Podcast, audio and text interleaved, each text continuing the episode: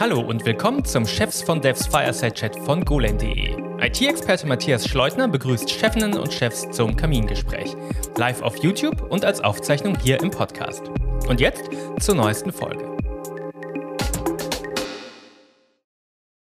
Steffen Heilmann ist heute zu uns gekommen. Vielen Dank, Steffen. Hallo erstmal. Ja, hallo. Ich freue mich sehr, heute ähm, beim Fireside Chat mit dabei sein zu dürfen.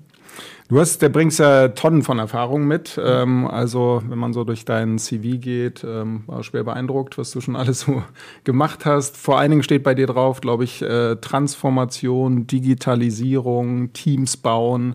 Ähm, das finde ich super spannend. Du bist gerade bei äh, Seven Senders hier in Berlin, der CTO. Ähm, warst aber auch schon bei Around Home, bei MyToys. Aber du hast auch Konzernluft schon geschnuppert, das heißt sechs Jahre Allianz, also auch ganz spannend, die Welt mal gesehen zu haben. Ähm, ja, aber vielleicht stellst du dich nochmal vor, vor allen Dingen, was vielleicht mich oder auch die Zuhörerschaft oder Zuschauerschaft interessiert. Ähm, wie groß ist so dein Tech-Team gerade? Mit welchem Tech-Stack arbeitest du bei Seven Senders? Und vielleicht auch, was ist so die größte Herausforderung, die dich dieses Jahr beschäftigen wird? Okay, ja, vielen Dank. Ähm, wie schon gesagt, also ich bin äh, CTO bei Seven Senders. Wir machen ähm, grenzüberschreitende Logistik.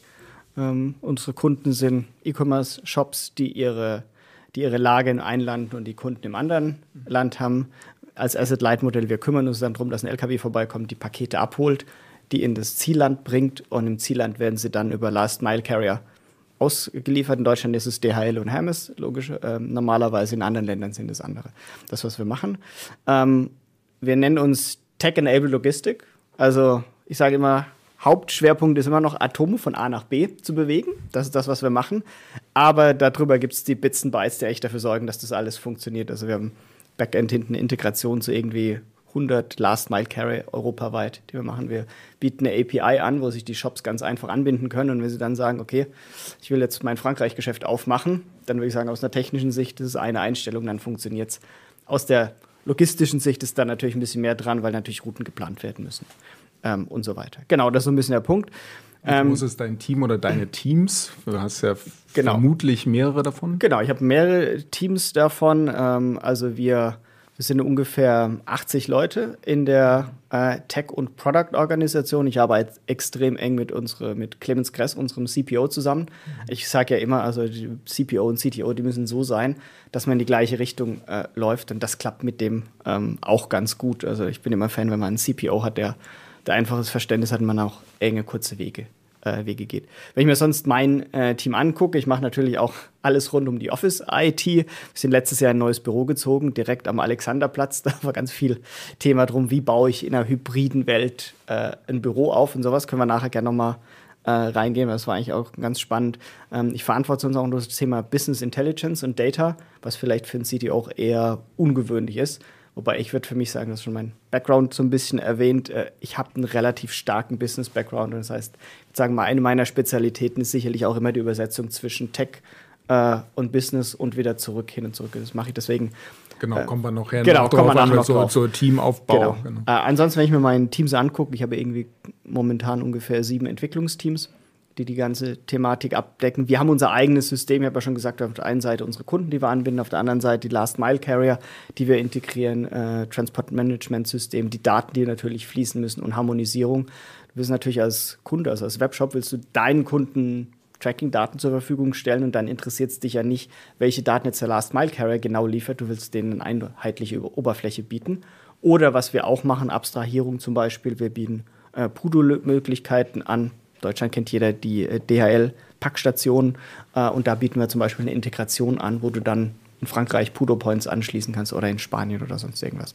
Ähm, das machen wir. Wenn wir jetzt mal in Tech-Stack äh, gehen, wir sind voll auf AWS, ähm, sind gerade auf dem Weg Richtung Cloud Native. Also wir waren nie im Rechenzentrum, aber zu Cloud Native fehlt noch ein Schritt. Da haben wir jetzt letztes Jahr angefangen mit Konsolidierung Kubernetes einzuführen und so weiter.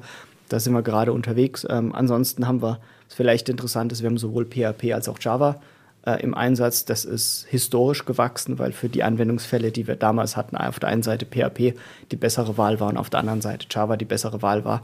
Was so ein bisschen dazu führt, dass das eine Team sich auf das eine Thema oder eine Sprache fokussiert, das andere Team auf eine andere Sprache, was schon interessant ist, wenn du dann. Ich vermute aber in Zukunft weniger PHP und mehr Java. ja, also wir sind schon an der Migration, je nachdem, was du machst. Aber die Sprachenänderung ist eigentlich gar nicht das große Thema. Wir haben als Organisation, wir sind gerade trotz Krise immer noch ganz stark am Wachsen. Und wir wollen natürlich gucken, dass wir weiterhin unseren Kunden noch besseren Service zur Verfügung stellen und auch intern noch besser werden. Das ist das, was uns natürlich umtreibt. Ich würde immer sagen, muss technische Schuld musst du natürlich gucken. Ich sage immer, mein Job ist, die Komplexität möglichst gering zu halten. Ich komme nicht unter eine Business-Komplexität drunter. Wenn ich 100 Last Mile Carrier anbinden muss, dann habe ich eine Komplexität von 100 Last Mile Carrier, die angebunden sind. Ich muss gucken, dass ich die möglichst gut beherrschen kann. Und das ist so ein bisschen mein Thema, was mich umtreibt. Und daraus auch ein Projekt jetzt, was dieses Jahr ansteht, genau. was du vielleicht auch sagen kannst. Klar. Wo ist so das? Äh, genau. Also, genau, also vielleicht ja, schaut ja auch die Konkurrenz zu. Oder? Absolut. Also es gibt auch sicherlich ein, zwei Dinge, über die wir nicht reden können. äh, ein Projekt, ähm, das mich jetzt gerade gerade ganz äh, akut umtreibt, weil wir gerade mittendrin sind. Wir haben letztes Jahr angefangen, uns zu sagen, wie können wir denn die ähm, Effizienz und Effektivität der Entwickler besser machen, weil wir gesagt hatten, hey, guck mal, wir müssen gucken, wir sind jetzt in der Organisation, die Organisation ist gewachsen die letzten Jahre über, wir müssen jetzt aber gucken, dass die mehr Mannschaft, die wir haben, dass wir die auch gut, zum, gut, gut einsetzen können. Dann haben wir letztes Jahr erstmal Tech-KPIs eingeführt, haben gesagt, wir fokussieren uns mal auf zwei, Cycle Time und Deployment Frequency, also wie lange dauert es zwischen dem Ticket wird es erst mal angefasst, das ist live in Produktion und zum anderen Deployment Frequency, wie häufig stellen die Teams was live. Und da haben wir Mitte letzten Jahres angefangen zu messen und wir haben wir, wir arbeiten in Cycles. Das Jahr hat drei Cycles, die sind nicht ganz mit dem Kalenderjahr aligned, äh, weil wir wegen Peak und, äh, und quasi äh, Weihnachtsgeschäft ein bisschen ähm, verschoben sind. Egal, aber für den aktuell laufenden Cycle haben wir gesagt, wir wollen um 10% besser werden an diesen zwei Maßnahmen und da sind wir schon sehr gut unterwegs, aber das war nur der erste Schritt. Also wir werden sicherlich noch mehr Fokus auf die Effizienz und Effektivität legen. Was eigentlich ganz spannend ist, da schlägt dann mein Tech-Herz ein bisschen höher. Wir können sagen, hey, das ist businessmäßig Effektivität und Effizienz. Ich sage immer, Leute, das ist der beste Grund für euch, an den technischen Sachen zu arbeiten. Wie erhöhe ich denn meine Deployment Frequency? Naja, dieser nervigen Teil, der nicht automatisiert ist, abzuschaffen. Diese alte Technologie endlich mal auszubauen oder meine Prozesse zu ändern, dass ich halt nicht warten muss, dass der Koala ganz, ganz am Ende des Prozesses endlich mal anfängt. Und wenn er dann an dem Tag krank ist, dann wird es halt nichts und dann schaffe ich meine Sprintziele nicht, sondern daran umzubauen. Das finde ich eigentlich immer ganz gut. Und so versuche ich immer, immer zu gucken, dass ich es miteinander übersetzen kann, dass ich sage, okay, wie kann ich meiner Mannschaft Freiräume geben an den Dingen, die, an denen sie arbeiten wollen, weil sie was helfen, gleichzeitig aber auch dafür zu sorgen, dass der Business Benefit hinten rauskommt. Aber interessant, du kommst vom Organisationsthema mhm. und gar nicht so vom Tech-Thema. Also ich hätte jetzt gedacht, du erzählst über ein neues Feature, mhm. was die Kunden nutzen können, aber du kommst von der Organisation. Ja. Äh, und da kommen wir ja auch noch äh, stärker drauf dann. Um nochmal ein bisschen besser zu verstehen, ähm, wie du so tickst in einzelnen Bereichen. Ähm, jetzt ist ein bisschen Spontanität gefragt, oh. haben wir die fünf schnellen Fragen. Okay, gut. Ähm, Startup oder Konzern? Ah, gute Frage. Ich würde mich mal so ein bisschen rauslavieren und sagen Scale-up. Also, ähm, wenn ich Star also Startup ist ja so ein dehnbarer Begriff. Und als ich bei MyToys gearbeitet habe mit 1800 Mitarbeitern, haben wir glaub, gesagt, wir sind ein Startup mit 18 Jahren.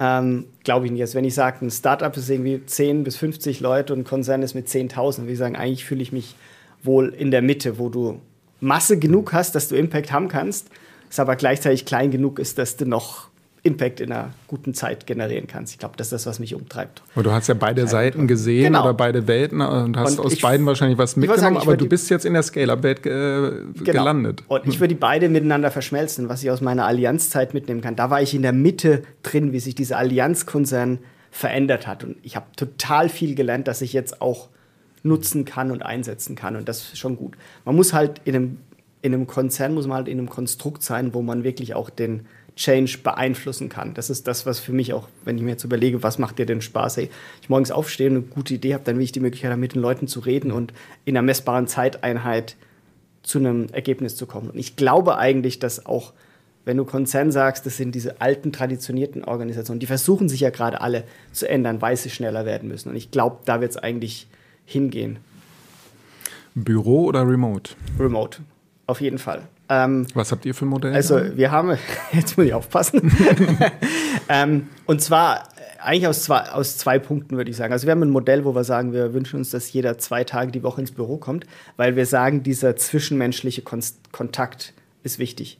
Und jetzt muss man dazu sagen, die Organisation, wir haben gerade 300 Mitarbeiter, die letzt, also vor anderthalb bis zwei Jahren waren es noch 100 bis 150 Mitarbeiter. Das heißt, die meisten Mitarbeiter sind gerade erst dazugekommen. Was wir jetzt machen, ist die Verbindungen aufbauen, zwischenmenschlichen Konzepte aufbauen.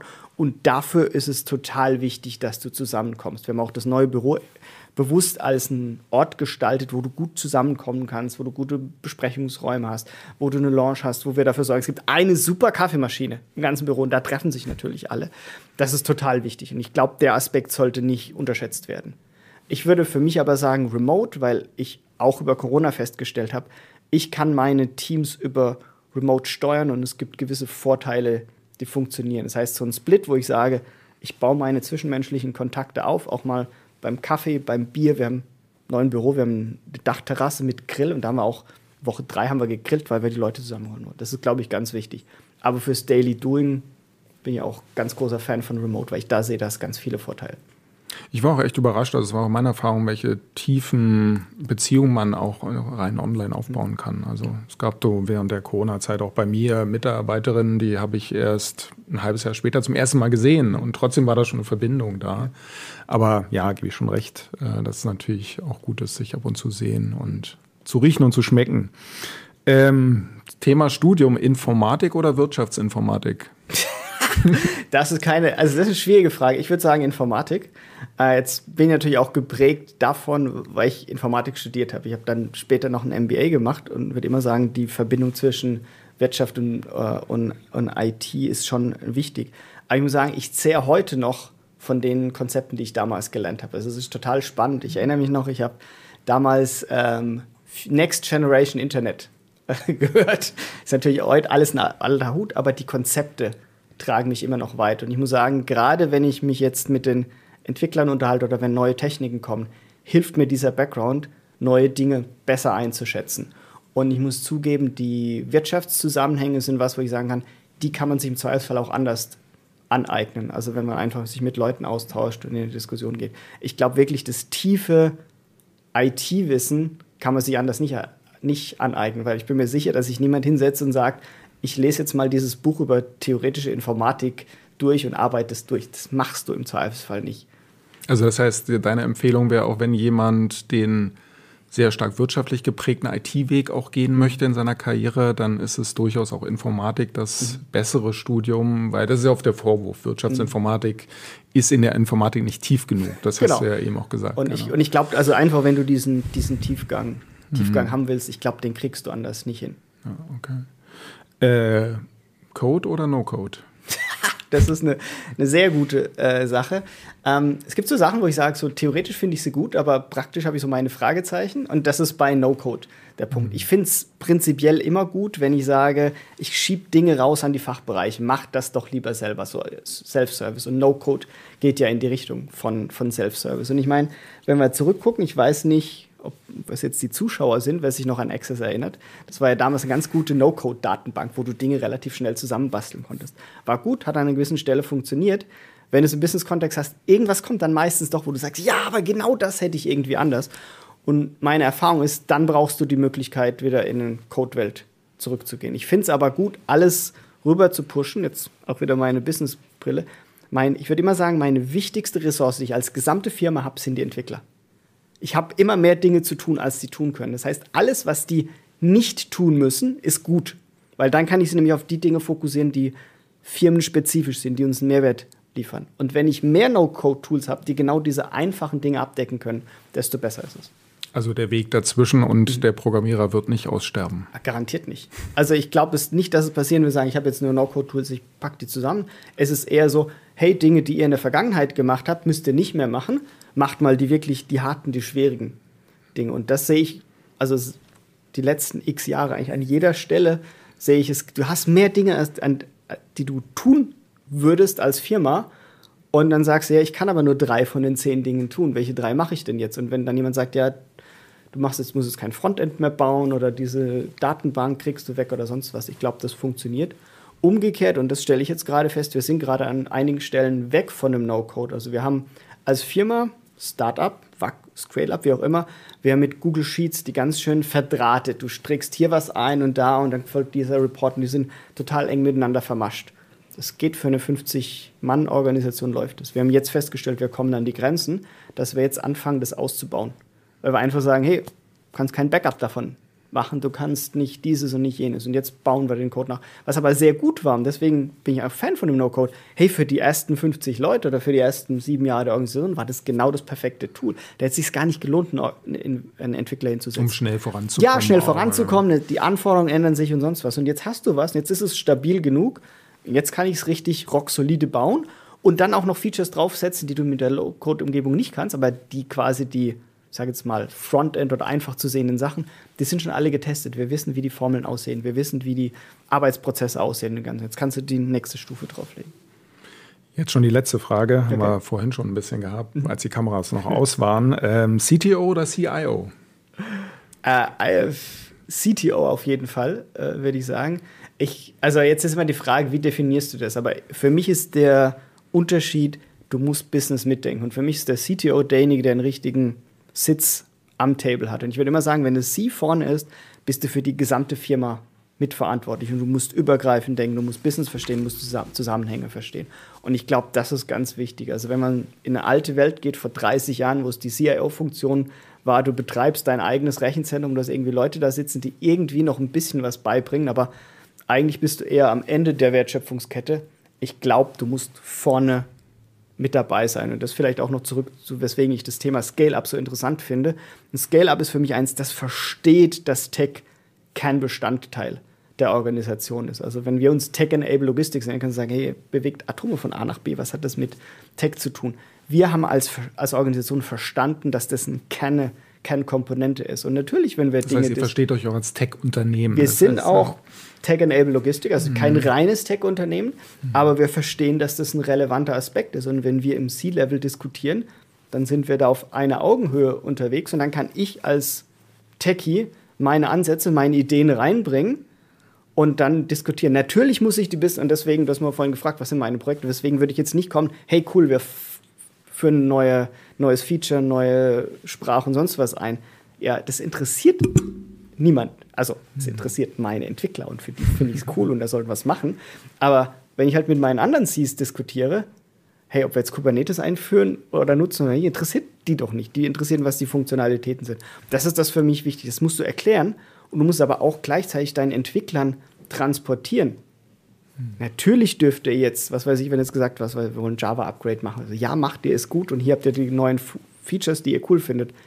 Ich erkläre euch jetzt, was ihr dem Rest der Welt erzählt, warum wir das machen. Oder wir sind gerade dabei, einen Monolithen klein zu schneiden. Riesenthema. Ist das das Thema? Nee, wir sind gerade dabei, eine State-Maschine neu zu bauen, um hinterher einen Kunden besser anbinden zu können, um neue Features dem Kunden verkaufen zu können. Dann weiß jeder, worum es geht. Und dann, das ist der Fokus. Und das ist die Kunst, muss ich sagen, als CTO, genau immer in beide Richtungen zu diskutieren und zu übersetzen, dass es auch jeder versteht. Ja, für mich ist so Definition CTO auch eher ein bisschen technischer mhm. als ein CIO. Mhm. Äh, CIO ist schon wieder so ein bisschen weiter weg, so von dem ganzen technischen Geschehen. Mhm. Ich stelle mir da immer so den Mahagoni-Tisch vor, wo der hinter sitzt und nur noch so die Fäden zieht und gar nicht mehr selber sich schmutzig macht. Deswegen kommen wir mal zu deiner eigenen Karriere noch mal so ein bisschen rein. Ähm, möchte auch nochmal animieren, gerne Fragen zu stellen. Wir haben noch keine reinbekommen. Immer einfach rein. Wir haben einen Redakteur dabei sitzen, der das auch kuratiert und dann mir reinstellt. Also gerne auch noch Fragen stellen. Ähm, genau, CTO eher. Das heißt, wann hast du denn das letzte Mal programmiert? Also Code live in Produktion müsste ich lügen, ich jetzt in Zahlen ähm, was ich schon noch mache, also entweder Home-Projekte, die, glaube ich, jeder hat. Mhm. Ähm, ansonsten, und jetzt werden mich vermutlich die Spezialisten auslachen, aber ich habe ich hab auf meinem eigenen Rechner noch einige an Automatisierung. Das sind jetzt alles nur Scripts, die ich nutze, aber was weiß ich, Synchronisierung zwischen verschiedenen Rechnern. Ich nutze auf jeden Fall Git. Äh, ich nutze, nutze Emacs, auch um mir Notizen zu machen und Taskmanagement und solche Sachen. Das ist so ein bisschen der Punkt. Aber mein letzter Code in Produktion. Aber so Code-Reviews könntest du noch machen oder? Also ich würde mich selber nicht als Entwickler einstellen, okay. äh, wenn ich ehrlich bin.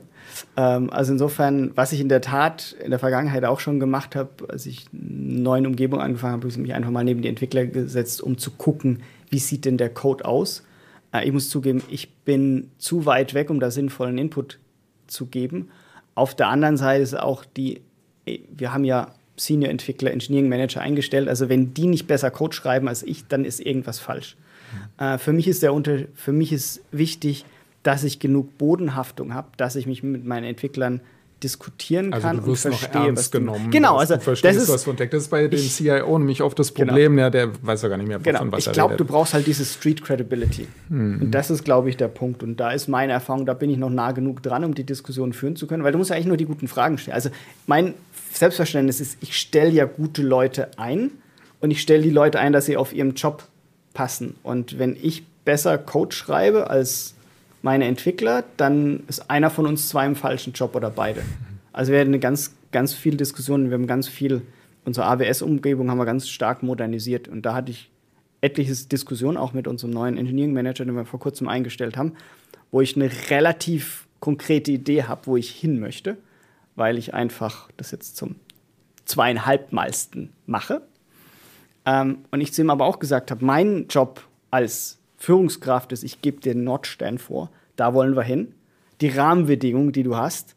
Und dann muss ich aus dem Weg gehen, weil du musst laufen, du musst Ownership aufnehmen, du musst einen Ball aufgreifen, du musst nach vorne laufen. Ich bin da als Sparring. Ich werde sicherlich auch mal die interessanten Fragen stellen. Hast du dir das überlegt? Hast du dir das überlegt? Aber ich muss dafür sorgen, dass er läuft.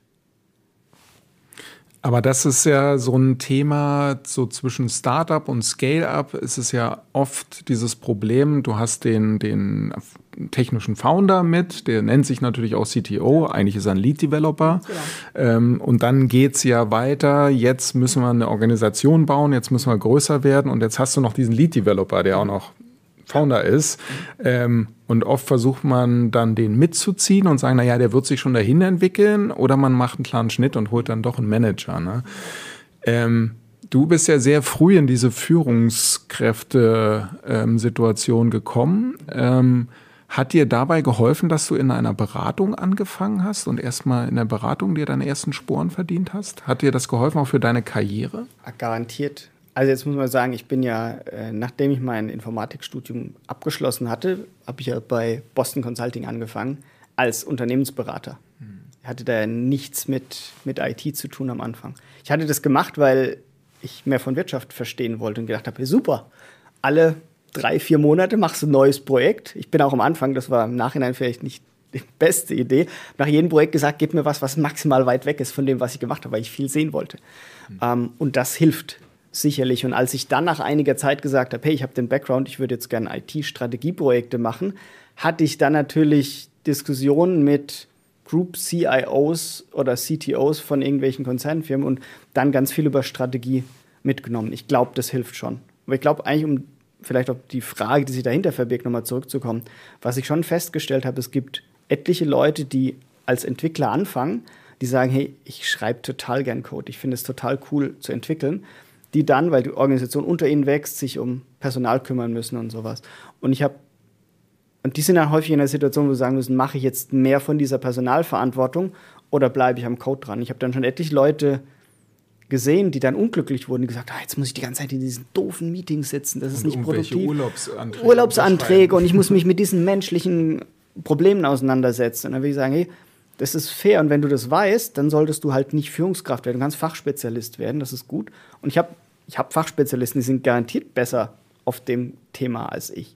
Und die fokussieren sich halt drauf. Und die sind, ich bin froh, wenn ich mich halt um die fachlichen Themen kümmere. Und da sollte jeder bewusst sein, was er macht. Und ich glaube, gerade für technische Founder ist es schwierig, wenn die sagen, ich bin eher technisch unterwegs, weil du brauchst halt die Zeit, eine um 50-Mann-Organisation zu führen, machst halt 90% Führung.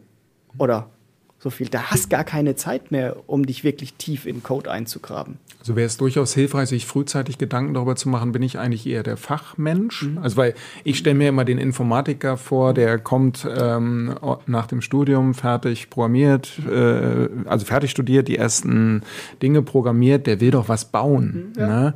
ähm, aber würdest du trotzdem sagen, in eine, eine, Beratung zu gehen, die vielleicht sehr technisch orientiert ist, gibt ja nicht nur BCG, gibt ja auch Accenture, Deloitte und wie sie alle ja. Heißen, das würde schon helfen, um dann für sich herauszufinden, bin ich eher der Fach Fachmensch mhm. äh, und möchte da bleiben oder bin ich eher der, der irgendwie ins Management möchte, um dann dann diesen Weg genau. für sich rauszufinden? Ich gibt, also ich würde sagen, es gibt ja noch andere äh, Wege. Also es gibt ja nicht nur Fach und Management, du kannst auch sagen, bin ich eher in so einer Übersetzungs- oder einer Kommunikationsrolle. Ich glaube, da hilft so eine Beratung schon. Auch vor allem eine Beratung hilft dir ja ganz viel zu sehen. Also wenn ich mir überlege, die sechseinhalb Jahre, die ich bei BCG war, wie viel Organisationen habe ich gesehen, in welchen Stellen, wie die funktionieren, wie die organisieren. Da lernt man ganz viel. Man ist ja auch jedes Mal in anderen Teams. Hey, der eine Teamleiter macht das, das finde ich gut, der macht das, das finde ich nicht so gut, der andere macht es anders. Ah ja, kann man ja ganz viel lernen. Also ich würde eher sagen, wenn man sich jetzt immer überlegt, wie sieht so meine Karriere aus, gerade wenn ich am Anfang bin, such dir was aus, wo du möglichst viel lernen kannst, viel Varietät hat, weil dann kannst du feststellen, was du machst. Ich muss zugeben, ich bin nach dem Informatikstudium, habe ich nicht gesagt, ich will irgendwann mal CTO von Seven Senders sein und hier im, im Interview sitzen. Ich habe für mich immer gesagt, mein nächster Schritt ist was, hey, was ist denn cool? Wo kann ich denn was lernen? Wo kann ich mich weiterentwickeln? Wo lerne ich was Neues? Und da, das hat mich immer so getrieben. Mhm. Und das ist, glaube ich, hilfreich, weil im Endeffekt Erfahrung machst du, indem du Erfahrung machst, indem du deiner Neugierde nachgehst und auch mal Dinge machst, wo du denkst so, 80 Prozent kann ich sie, aber 20 Prozent muss ich noch was lernen. Und das ist für mich so ein bisschen ein Sweet Spot, wenn du irgendwas gehst. Einfach, du sollst schon was beibringen. Also kannst jetzt nicht kommen und sagen, ich habe keine Ahnung von gar nichts. Aber es sollte schon noch was drin sein, wo du dich so ein bisschen unwohl fühlst und sagst, ah, ganz ehrlich, so 100 Prozent weiß noch nicht. Aber da wächst du dann. Aber ich denke auch, äh, äh, das ist gut, um so verschiedene, in, nicht in einem Tech-Stack zu hängen. Mhm. Ne? Das ja. kann auch sehr gut Vorteil, weil du viele Technologien mhm. siehst. Ähm, Achtung, jetzt ein bisschen provokativ. Ähm, also du hast ja ein Informatikstudium gemacht, dann hast bis in die Knochenmühlung, Mühle Beratung und dann wolltest du dich erstmal im Konzern richtig ausruhen. Und Absolut, bist dann zur total. Allianz die gegangen. ausgepackt. Warum bist du im Konzern nicht alt geworden?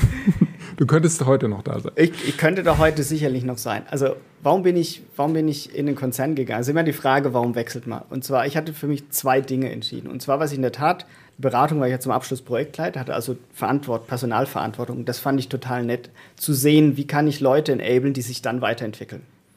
Und da habe ich gedacht, das würde ich mehr machen. Eine Beratung qua Definition, du hast alle vier Monate neue Teams. Also ich würde sagen, ich habe tausende von Teams gebaut. Das ist total nett, du lernst viel, aber die sind halt wieder weg.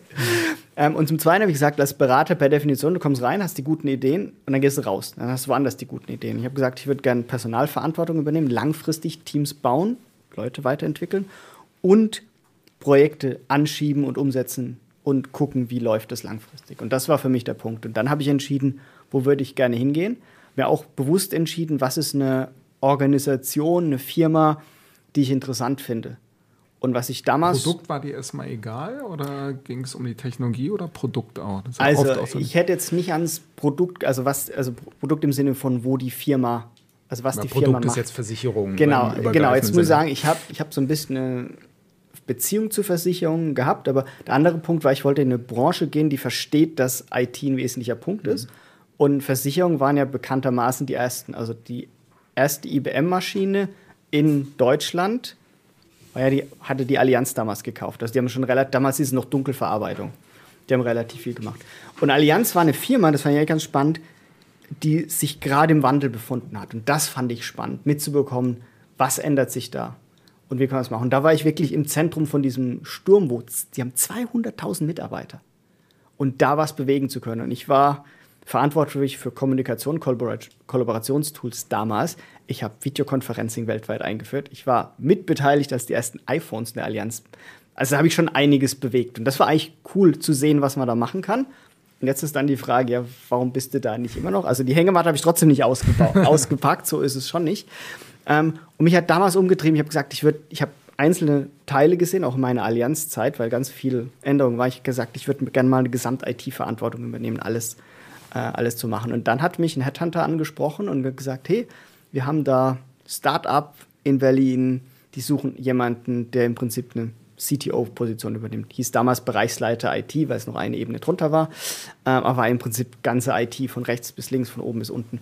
Ähm, und das war eigentlich spannend, weil ich gesagt habe, hey, ich bin jemand, der gern Impact haben wird. Und, und nachdem, ich, nachdem ich in der Allianz gut unterwegs war und viel gemacht hatte, wir hatten IP-Telefonie eingeführt in einem halben Jahr, wo alle gesagt haben, das geht gar nicht und so. Ich gesagt, aber das ist lange her, will ich jetzt gar nicht so weit reingehen. Ich gesagt, das ist was, 80 Prozent kann ich, 20 Prozent lerne ich und bin dann zu MyToys gegangen.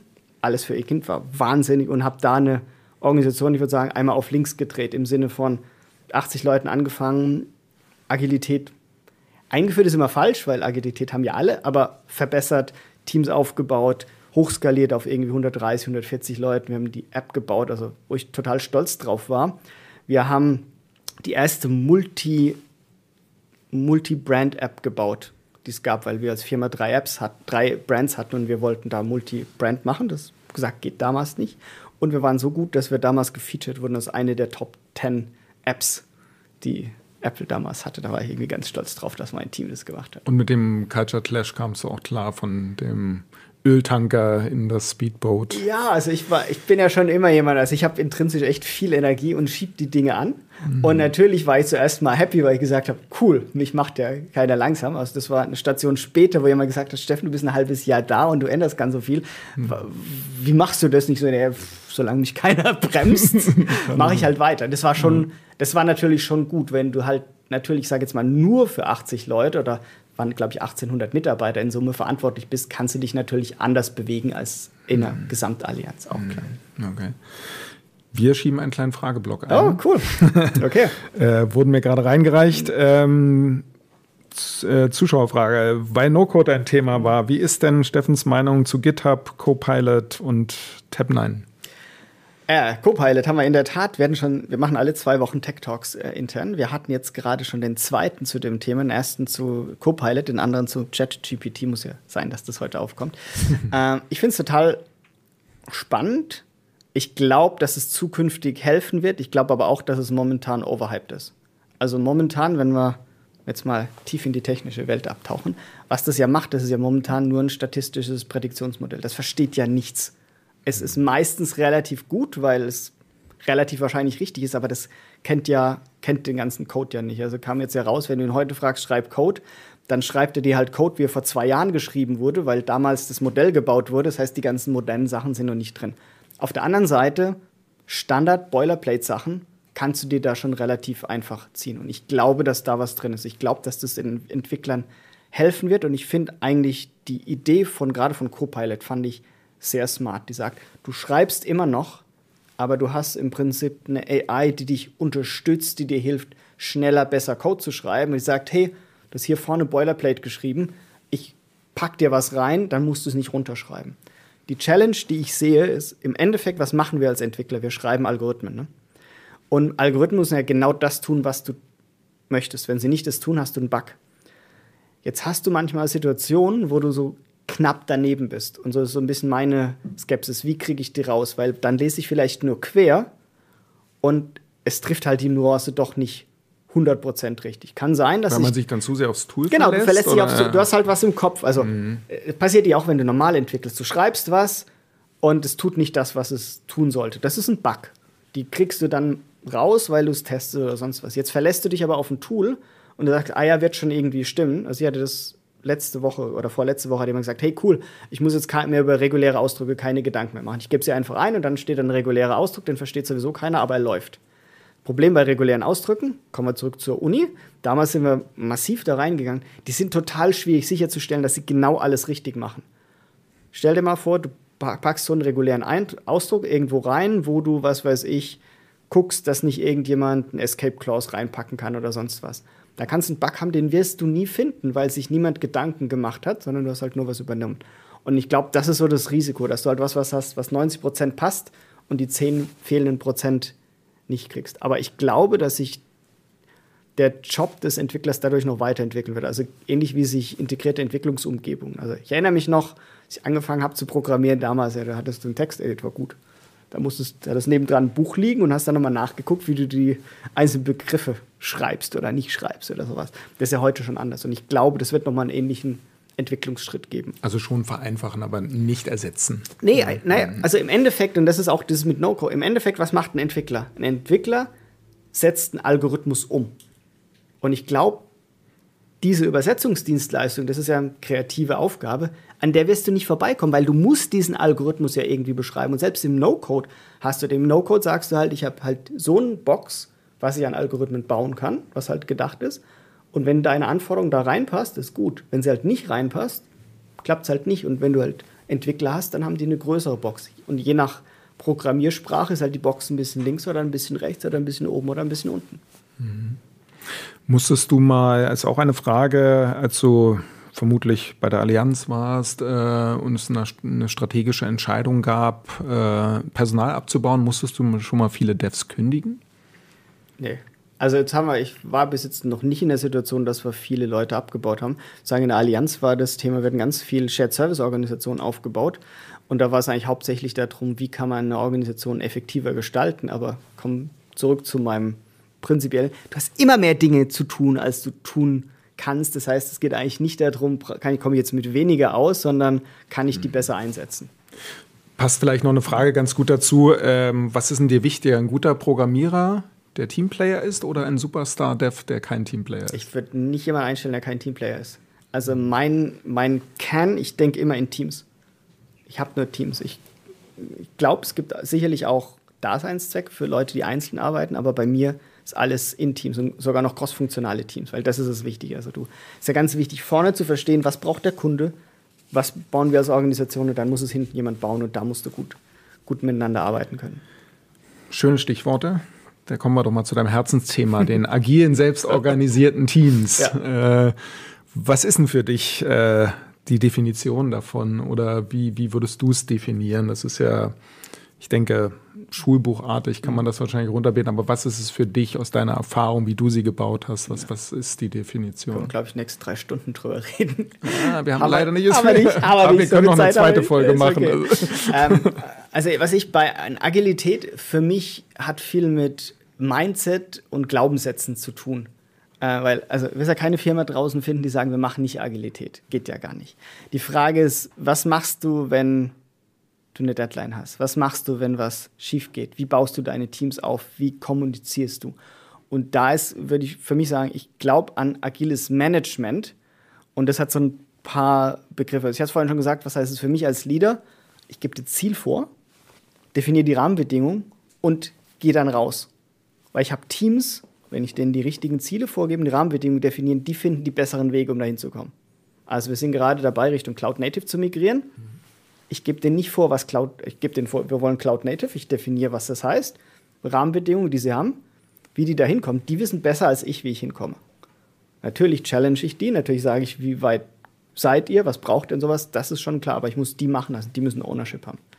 Anderer Aspekt ist für mich. Aber wie, wie sind dann die Leitplanken im laufenden Prozess? Also, ähm naja, die Leitplanken können zum Beispiel sein, also das hatten wir jetzt äh, letztes Jahr, habe ich gesagt, wir hatten zwei Source-Control-Systeme. Wir hatten Bitbucket und GitHub im Einsatz.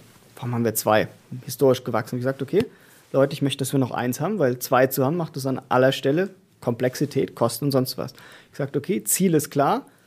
Hier haben es getrackt. Ich bin ein Fan von Burn-Down-Charts. Also wir haben 40 Repositories, die noch auf Bitbucket laufen. Ziel ist, null auf Bitbucket zu haben zum Zeitpunkt X. Und dann wird halt getrackt, wie das vorangeht. Und dann sage ich, Leute, in welcher Zeit, also in welcher Reihenfolge, wie ihr die migriert, ist mir egal, was ihr macht. Aber ich halte euch verantwortlich. Also ich sage euch, wo ist das Ziel? Warum wollen wir dahin? Ganz klar. Und dann lasse ich sie machen und dann wird halt regelmäßig geguckt. Wir haben einmal die Woche Engineering Manager Sync Meeting und dann haben wir regelmäßig drauf geguckt, wie sieht der Fortschritt aus. Und dann ein paar Sachen gingen ganz schnell. Und eine Sache, da sagen die, ja, ich brauche noch den und ich brauche den und ich habe keine Zeit. Und ich habe gesagt, nee, keine Zeit akzeptiere ich nicht. Lass uns mal drüber reden. Was brauchst du von mir, um das Ziel erreichen zu können? Immer noch also in der Pflicht nehmen. genau, ganz viel diesen Coaching-Hut mhm. äh, aufhaben.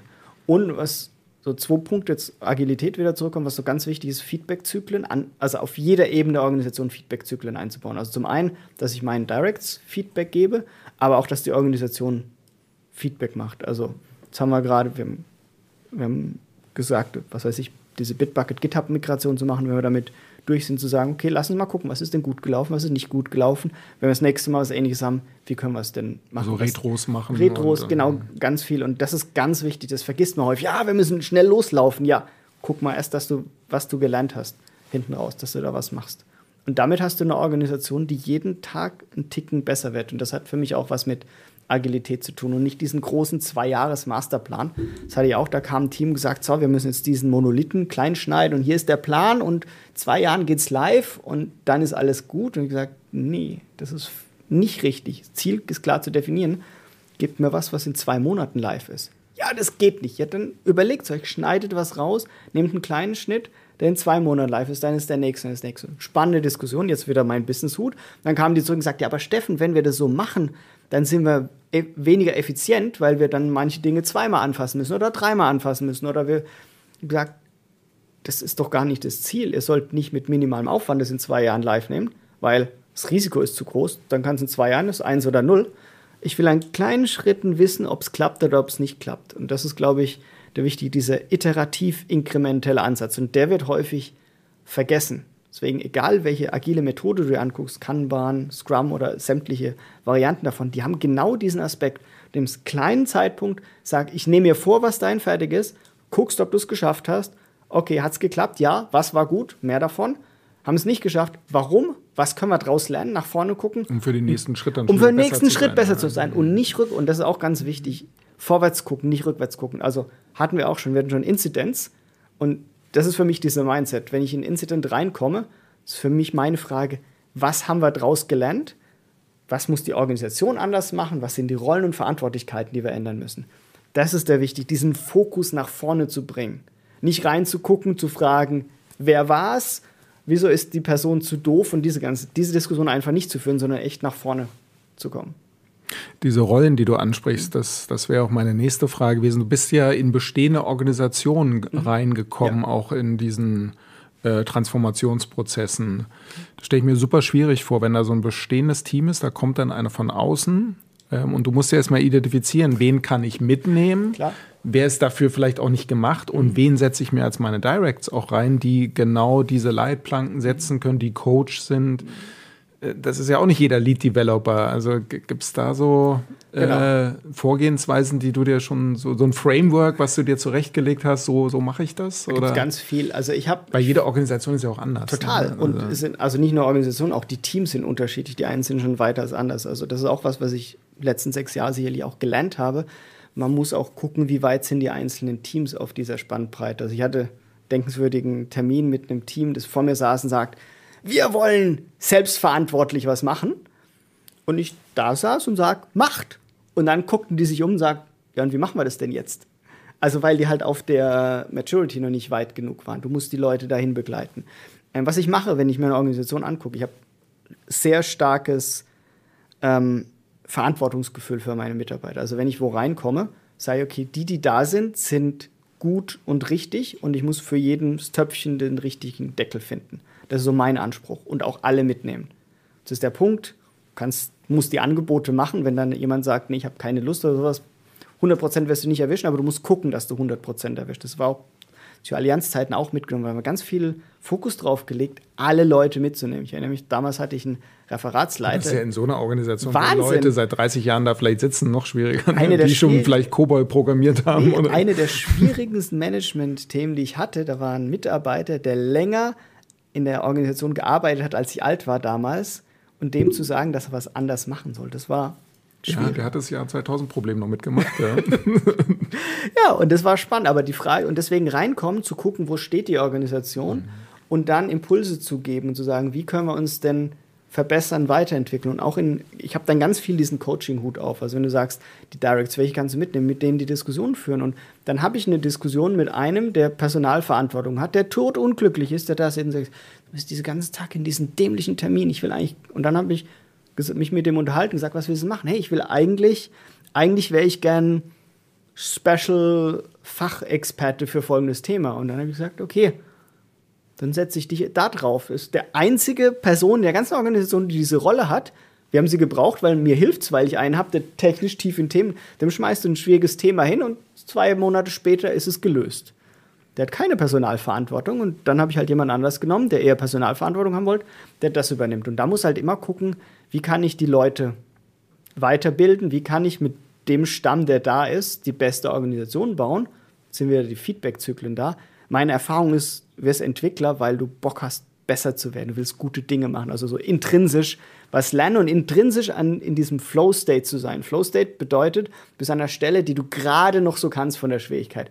Und das ist doch eigentlich genau der Punkt. Also wenn ich dir ein Feedback, regelmäßiges Feedback gebe und sage, das war gut, das war nicht so gut, dann wirst du jedes Mal ein bisschen besser. Dann ist die Wahrscheinlichkeit, dass du in diesem Flow-State bist, deutlich höher, weil dir jedes Mal besser wirst und ich lerne gleichzeitig auch, was kann ich dir an Themen geben dann gebe ich dir mal ein bisschen was Schwieriges. Ah, hat er gemacht, dann kriegst du das nächste Schwierige. Oder wenn ich reinkomme, ist mir auch schon passiert, dann gibst jemand was und stellst fest, oh, da ist noch nicht so weit. Na gut, dann, dann musst du halt noch mal weiter reingehen. Also ich hatte, ich denke, das ist mir einmal passiert, da bin ich reingegangen, habe gesagt, volles Vertrauen, hier ist eine, es ging Verhandlung mit einem unserer Zulieferer. Relativ kritisches Thema. Du, ich vertraue dir voll, ganz, du machst es. Wenn du Probleme hast, komm zu mir, aber mach's. Und nach vier Wochen, als ich mir so Check-in hatte, habe ich gedacht, der sieht irgendwie komisch aus. Dann kam raus, der fühlte sich noch nicht bereit dafür. Und er hat gesagt, hey, du gibst mir was, ich kann es. Ich habe gesagt, du, ich bin immer noch da. Und dann habe ich festgestellt, ich muss halt ein bisschen näher rangehen und ihn noch besser coachen, um ihn zu Ziel zu bringen. Gleichzeitig hat er gesagt, hey, das ist ja cool, wie viel Verantwortung du mir hier gibst. Ich will dahin wachsen. Ich will es machen. In einem halben Jahr will ich so weit sein, dass du mir es rübergibst und ich es machen kann, aber ich brauche jetzt noch Hilfe. Und das ist eigentlich cool. Also das find, ist das, was mich motiviert, Leute dazu zu bringen, dass sie Dinge machen können, die sie vor einem halben Jahr halt noch nicht konnten. Und äh, diese Analysephase oder auch dann vielleicht die Durchführung, das ist eben das Thema Weiterbildung angesprochen. Also machst du das alles intern oder ist es für dich, hast du auch Erfahrungen oder hilft es dir auch externe Beratungen mit dazu zu nehmen, so einen Sidekick zu haben? Ja, bedingt. Also kommt immer darauf an, in welcher Situation du bist. Also das Spannende ist natürlich, du musst ja ganz viel diese Connections aufbauen. Also was ich äh, gemacht habe, ich kann jetzt von Seven Senders reden, da bin ich jetzt irgendwie knapp anderthalb Jahre. Ich habe zuerst mal gesagt, die ersten drei Monate höre ich einfach nur mal zu.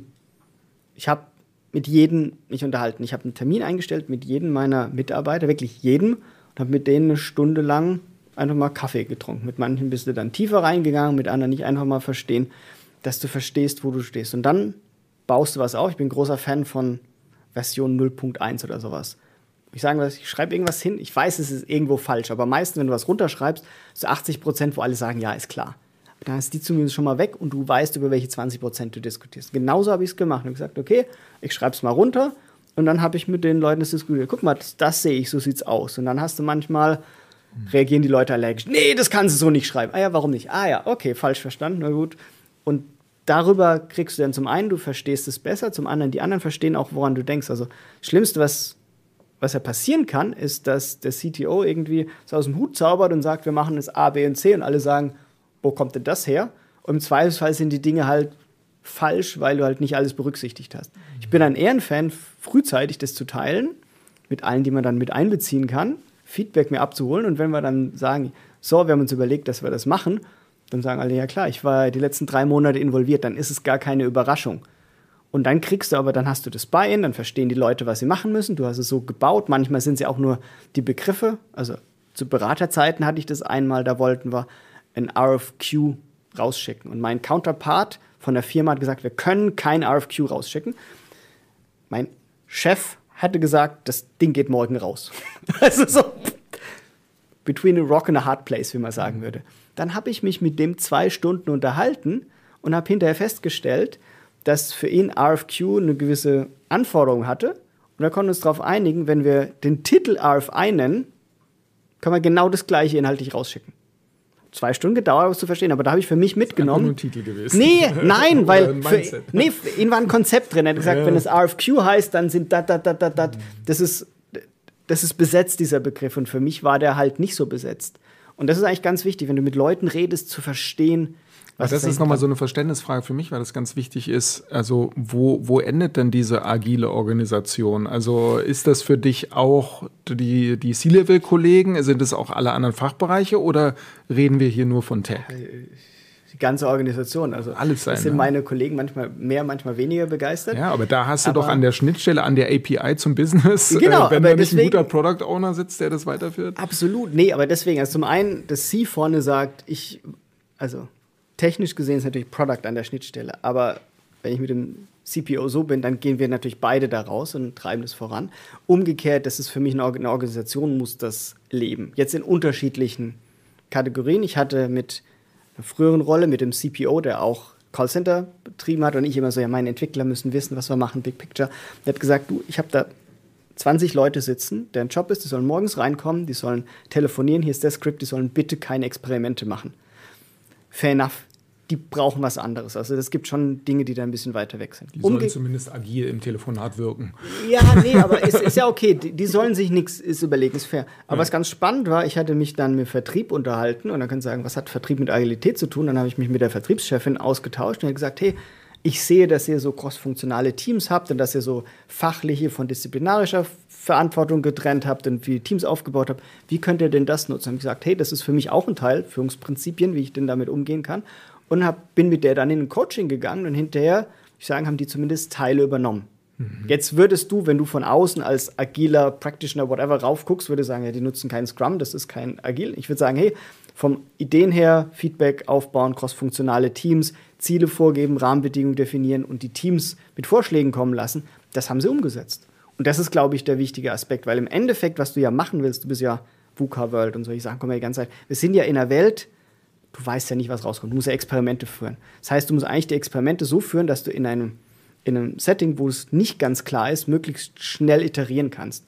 Und dieses schnell iterieren zu können, das ist aus meiner Sicht ein Vorteil, den du als Firma brauchst. Gerade in der heutigen Welt. Also, wenn man sich guckt, was an den letzten drei Jahren an Dingen passiert ist, wo wir dachten, der wird nicht passieren, das wird ja nicht einfacher. Und ich glaube, da musst du weiter rein. Und das ist das so mein Anspruch, dass ich da die Anstöße gebe. Hm. Okay. Wir haben noch zwei Fragen. Ich schiele so auf den Laptop, äh, die ich ganz spannend finde. Dazu vielleicht noch ähm, zu der Agilität. Ähm, lohnt es sich dann auch noch ähm, Offshoring zu machen oder verkompliziert das das Ganze und wird eigentlich gar nicht günstiger, wenn man denen auch noch die Agilität beibringen muss? Oder? Ah, es kommt jetzt, also ganz spannend. Offshoring ist so ein Begriff, da hast ja ganz viele Aspekte mit dran. Und ich meine, zu Allianzzeiten habe ich damals unter anderem auch globale ähm, Outsourcing-Verträge mitverhandelt und sowas. Also schon ganz viel gemacht. Und wir hatten in Trivandrum ganz viele Entwickler sitzen und so Sachen. Aber in einem Remote-Setting, ob die jetzt in Berlin sitzen oder in Bukarest sitzen oder sonst wo sitzen, ist das ja was anderes. Die Frage ist, wie gut hast du die integriert? Was ich immer argumentiere. Und wie wird auch kulturell Agilität und, vielleicht verstanden? Genau. Die indische Agilität ist vielleicht anders als die rumänische. Hast du da Erfahrung? Oder? Also ja, die Kulturen sind schon unterschiedlich. Ich glaube, das ist schon noch ein Aspekt, den du berücksichtigen musst. Den musst du aber heute sowieso berücksichtigen. Also wenn ich mir jetzt mein Entwicklerteam angucke,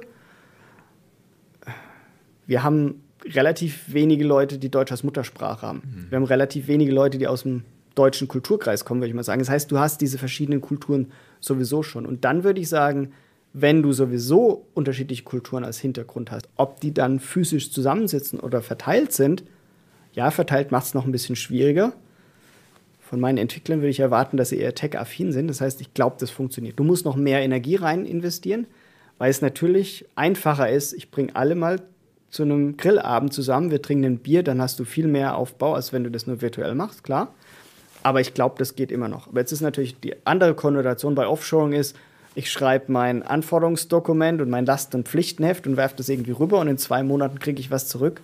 Das wird nicht funktionieren, aber das hat vor 20 Jahren schon nicht funktioniert. Ich glaube, du musst integrativ unterwegs sein. Und wichtig an der Stelle, jetzt wieder der Punkt, die Product-Organisation ist aus meiner Sicht die ganz wichtige. Also ich glaube, du kannst eine virtuelle Entwicklungsorganisation über verschiedene Standorte hinweg führen.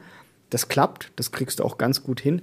Wichtig ist die Product-Organisation, die muss sowohl in die, also der Product Owner jetzt als Rolle oder Product Manager als quasi Person, der muss ganz tief im Entwicklungsteam mit drinstecken und gleichzeitig im Business mit drinstecken. Und wenn der halt, wenn sein Entwicklungsteam verteilt ist, hat der eine deutlich schwierigere Aufgabe, als wenn die zusammensitzen. Besonders wenn die Restorganisation alle physisch an einem Standort sitzt. Aber ich glaube, das ist beides machbar. Okay. Also ich nehme so mit, dass das Tech durchaus ein sehr guter Treiber für Agilität auch im Unternehmen ist oder wo, wo da das beginnt, ja, ja, sozusagen, total. weil es am Klar. einfachsten umzusetzen ist und dann über Produkt und über die Schnittstellen das Klar. Business trägt sich das dann in die Organisation. Genau. Ja, du okay. hast ja qua Definition, und das liegt schon daran, dass du eigentlich, also nicht Projektgeschäft im Sinne von abgeschlossenem Projekt machst, aber im Sinne von, du machst viele kleine Dinge, die du live nehmen kannst, die ändern kannst. Also ich hatte zu MyToys Zeit, das war echt ganz spannend, ich habe mich mit unserem Einkaufsleiter unterhalten, er hat gesagt, na, es gibt halt Anfang des Jahres musst du halt bestellen, dann gibt es die großen Einkaufsmessen und du bestellst einmal fürs Jahr, insbesondere fürs Weihnachtsgeschäft da hast du halt einen Jahreszyklus qua Definition. Da kannst du nicht sagen, ich mache jetzt zwei Wochen, nochmal zwei Wochen, nochmal zwei Wochen. Die haben ganz andere Dinge. Und bei uns ist er in der Entwicklung, sagst du, ey, ich habe heute eine Idee, lass die uns morgen testen. Wenn sie gut ist, machen wir mehr davon. Wenn wir übermorgen feststellen, es klappt nicht, haben wir halt eine neue Idee, die wir machen. Da musst du halt hin. Das heißt aber trotzdem, dass der Einkauf was davon lernen kann. Du wirst immer noch nur einmal im Jahr bestellen und sonst was. Aber du kannst ja andere Dinge mitnehmen hm. oder davon lernen. Hm. Okay. Ja, ich würde gerne deine Angebote in drei Stunden nehmen, aber äh, wir müssen, glaube ich, nochmal einen Follow-up-Termin machen. Äh, die Zeit rennt so ein bisschen davon ähm, und ich habe noch so ein paar ähm, kürzere Fragen, ähm, die ich gerne noch loswerden würde. Ähm, ich vermute, dass du auch immer wieder mal Entwickler suchst. Klar. Was macht es aus, bei Seven Centers als Entwickler äh, zu arbeiten und dich als Chef zu haben? Ja, also man lernt auf jeden Fall eine Menge. Man, lernt auf, man lernt auf jeden Fall eine Menge. Ähm, ich glaube, was es schon ausmacht, es sind diese schnell wachsende Organisation, die gerade in diesem Inflection Point ist. Und ich glaube, das hast du relativ selten. Also du findest, glaube ich, relativ leicht kleine Organisationen, klar, diese Startups. Äh, und du findest auf der anderen Seite die schon gesettelten Organisationen. Und ich glaube, wir sind gerade an einer Stelle, wo sich viel im Umbruch befindet und du auch viel mitgestalten kannst. Also ich glaube schon, dass dieses Agilität und das runterzubrechen, ich glaube, das ist das, was du schon relativ selten siehst. Umgekehrt ist natürlich die Logistikbranche eine sehr spannende Branche. Und ich meine, was wir schon machen, wir bringen Europa schon näher zusammen. Also ich glaube, das ist schon nochmal ein Aspekt, der interessant ist. Also wenn du global drauf guckst, dann hast du Amerika auf der einen Seite als großer Binnenmarkt, China auf der anderen Seite auch als großer, naja, Binnenmarkt halt ein großes Land. Ähm, und Europa mit Kleinteiligkeit mit vielen Ländern haben wir an vielen Stellen schon, sage ich mal, einen Standortnachteil. Und da helfen wir zumindest ein bisschen mit, das einfacher zu gestalten. Mhm. Okay, wie, wie lebst du das Thema Weiterbildung? Also ist es so on the job oder? Ähm Total, also unterschiedlich. Also ich würde immer sagen, Weiterbildung, also als Arbeitgeber ist wichtig, Angebote zu machen. Aber jetzt ich, Selbstverantwortung. Die Leute müssen sich greifen ähm, was sie nehmen wollen. Also wir haben letztes Jahr haben wir Udemy mal als Testpilot gestartet. Es mhm. war ganz spannend. Da gibt es ein paar Heavy-Nutzer, die ganz viel nutzen, ein paar, die sich nur einmal angucken und sagen, ich würde gerne das Angebot machen. Ansonsten, was ich ganz immer sinnvoll finde, ist, wenn die Leute auch auf Konferenzen gehen. Gerade weil Konferenzen die eher diesen breiten Blick äh, bringen. Für die Tiefe ist für mich immer on the job am wichtigsten. Also ich erinnere mich noch, vor x Jahren habe ich irgendwann mal im Urlaub Programmierbuch mitgenommen, habe es durchgelesen, gedacht, so, aber jetzt kannst du programmieren. Acht Wochen später Compiler geöffnet, wollte was schreiben, ich habe mich an nichts erinnert. Ne? Wenn ich in der gleichen Zeit einfach am Rechner gesessen hätte, wäre wär mir hängen geblieben. Das heißt, ich glaube, da ist ganz viel, was du mitnimmst. Ansonsten, was für mich persönlich ist Weiterbildung total wichtig, für mich persönlich auch. Also ähm, ich versuche zum einen in Austausch zu gehen mit Kollegen, teilweise CTOs oder teilweise auch bewusst mit anderen Fachfunktionen. Ähm, und ansonsten Bücher äh, ich bin totaler Fan davon, weil in einem guten Buch hast du konserviertes Wissen. Das ist eigentlich ganz wichtig. Du musst gar nicht die Fehler selber machen und da kannst du immer viel rausnehmen. Selbst wenn du dann mal ein Buch liest und denkst, oh Gott, der hat ja gar keine Ahnung oder das würde ich anders machen, dann regt es dich an zum Nachdenken. Und es ist ganz wichtig, dass du dich weiterentwickelst. Es gab noch eine Gehaltsfrage. Ich würde mal so ein bisschen einfacher formulieren. Äh, was hast du für ein Gefühl? Wo liegt ihr so im Gehaltsniveau im Markt? Äh, zahlt ihr gut? Durchschnitt? Ah, ich glaube, wir sind Durchschnitt. Ich glaube, momentan ist gerade ganz schwierig, den Markt zu messen, weil wir gerade ja sehen, dass ganz viele von den großen Firmen aufhören, Leute einzustellen und sowas. Auf der anderen Seite haben wir eine Inflation. Ich bin gespannt, wie sich das so ein bisschen ausnivelliert. Mhm. Und ganz ehrlich, du kannst auch nicht unter Markt bezahlen. Also gehen wir mal vier Monate zurück. Es war ganz klar ein Arbeit Nehmermarkt. Das heißt, du konntest dir als Entwickler deinen Job sowieso aussuchen. Das heißt, wenn du nicht marktgerecht zahlst, kriegst du einfach keinen Entwickler. Mhm. Letzte Frage, welche Technologien sollte man sich denn auf jeden Fall gerade aktuell anschauen? Also wo hängst du gerade fest, was findest du gerade spannend? Also was ich gerade spannend finde, ist diese generative KI. Hat man vorhin schon drüber geredet.